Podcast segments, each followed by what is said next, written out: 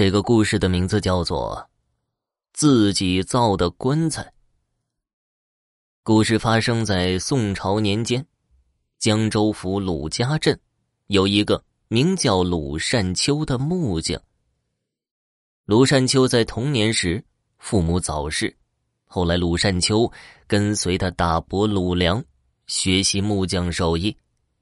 鲁山秋吃苦好学，最后将木匠手艺练得炉火纯青。鲁良没有儿子，在他去世之后，鲁山秋就继承了鲁良的棺材铺。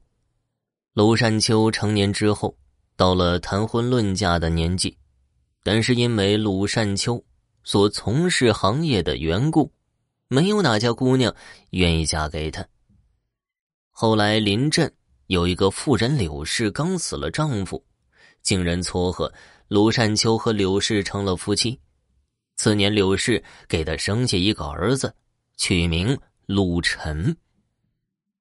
靠着鲁善秋的精湛手艺，棺材铺的名声在方圆十里小有名气。虽然谈不上大富大贵吧，但是顾上一家温饱是没问题的。哪怕就是闹灾之年。鲁善秋也没有让他们娘俩饿过肚子。时光荏苒，转眼之间，鲁晨已经长大成人了。鲁善秋的妻子柳氏因病去世，鲁善秋感觉自己在世上的时间也越来越少了。有一次，鲁善秋上山伐木，从树上掉了下来，乡邻将他背回家中养伤。鲁善秋感慨，自己体力已经大不如前了，真是人不服老不行啊。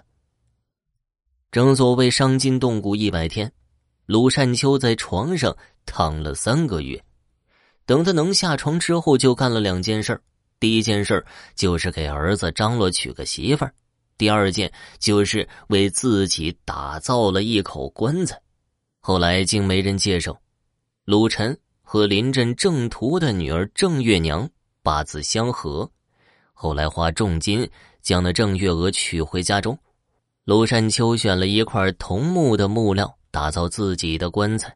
做好之后，刷好漆，将棺材盖留了一道小缝，就停在偏房之中。郑月娘本身对这门婚事就不太满意，但是在那个时候，婚姻是父母包办，媒妁之言。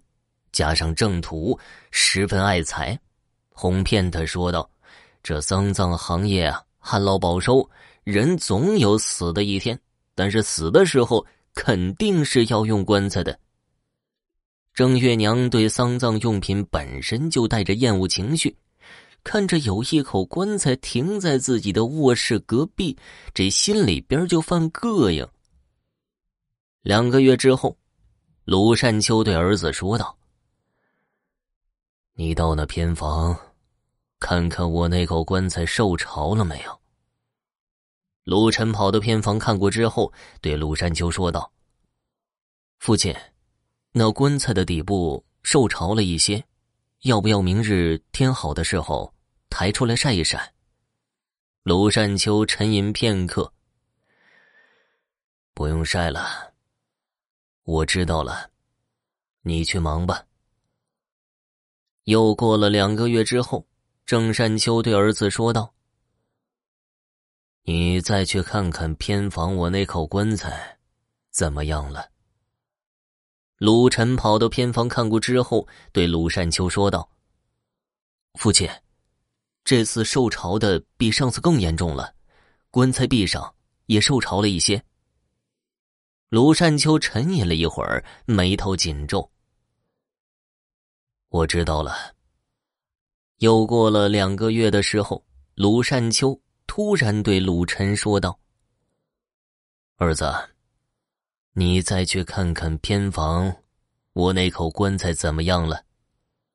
鲁晨看过之后大吃一惊，对鲁善秋说道：“父亲，不好了，这次连棺材盖都受潮了，上面都长满了青霉。”卢善秋似乎早已意料到，平静的说道：“是时候了，我该走了。”说罢，鲁善秋放下筷子，回到自己屋中。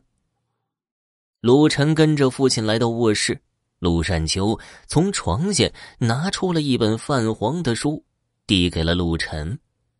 这本书叫《鲁班书》，关于木匠的记忆还有法术都在里面。当年我从我大伯手里继承过来，现在我大限将至，将这本书传授于你，希望你能苦心好学，切莫做伤天害理之事。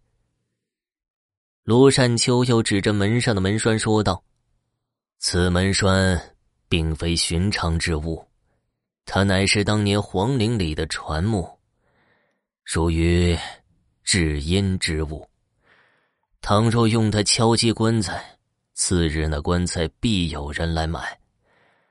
只是这么多年，我从未用过一次，因为我感觉，倘若为了满足自己的口腹之欲，而要了别人的性命，是损阴德的。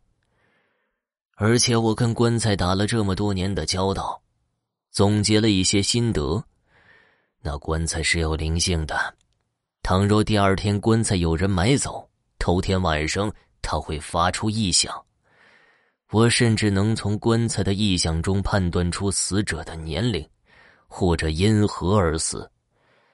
有的是咔嗒咔嗒的声音，有的是咯吱咯吱的响声，这都是不同的含义。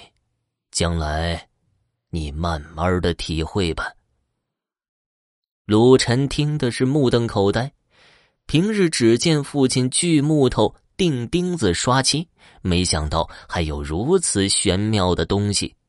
鲁山秋说道：“行了，我有些累了，你也回去休息吧。”鲁晨和郑月娘正在睡觉，听见隔壁放棺材的偏房里传来规律的咯吱咯吱声。卢晨想起父亲说的话，想去看个究竟，但是郑月娘一把拦住他，说道：“行了，别去了，八成是老鼠啃木头呢。那口破棺材，天天放在那屋里，被老鼠咬烂正好。”卢晨不敢言语，只好蒙头睡觉。次日天明，鲁晨不见父亲出门，推门一看，发现鲁善秋早已气绝多时。鲁晨伤心不已，乡邻听见动静过来帮忙，将鲁善秋下葬。奇怪的是，自鲁善秋死后，那棺材铺的生意特别的好，有时一天能卖两三口棺材。一日，鲁晨起夜，发现妻子不在床上，走到院子里时，赫然发现郑月娘正在拿着门栓敲棺材。鲁晨急忙阻止道：“月娘。”父亲说过，万不得已的时候才可以用那门栓敲棺。咱们现在温饱足矣，倘若这么做，会损阴德，遭报应的。哼，那日你爹给你说的话，我也听见了。他一辈子胆小如鼠的，故而穷困至此。我嫁到你们家是来享福的，不是来过苦日子的。你有如此发财机会，不好好珍惜，简直就是榆木脑袋。还扯什么损阴德遭报应？这世上哪还有天道？正所谓好人不长命。如果真有报应啊，就朝我来吧。如果我死了，你就将我放这口棺材里。说着，郑月娘指了指刚才敲过的那口棺材。陆晨见妻子发怒，也不再敢言语，回到屋中睡觉。一夜无话。次日天明，郑月娘到街上赶集。兴许是昨日受凉的缘故，郑月娘只感觉腹痛难忍，想要方便。正看见路边有处残墙可以避身，郑月娘刚解开衣带蹲好，只听轰隆一声，那残墙拍倒在郑月娘的身上，郑月娘当场血肉模糊。原来那残墙年久失修，加上连日阴雨，故而倒塌。不巧的是，刚好被郑月娘给遇上。有感激的人发现了郑月娘的尸首，回来报告鲁晨。鲁晨抱着妻子的尸体放声痛哭，然后将他的尸体放在昨日他敲的那口棺材之中。安葬妻子之后，陆晨感觉心灰意冷，将那根能夺人命的门栓还有鲁班书烧掉，然后到寺庙里当了和尚。方丈给的赐法名叫做鲁智深。听众朋友，本集播讲完毕，感谢收听。我的新书《地藏》在喜马拉雅上线了，赶快去主页订阅收听吧，感谢你的支持。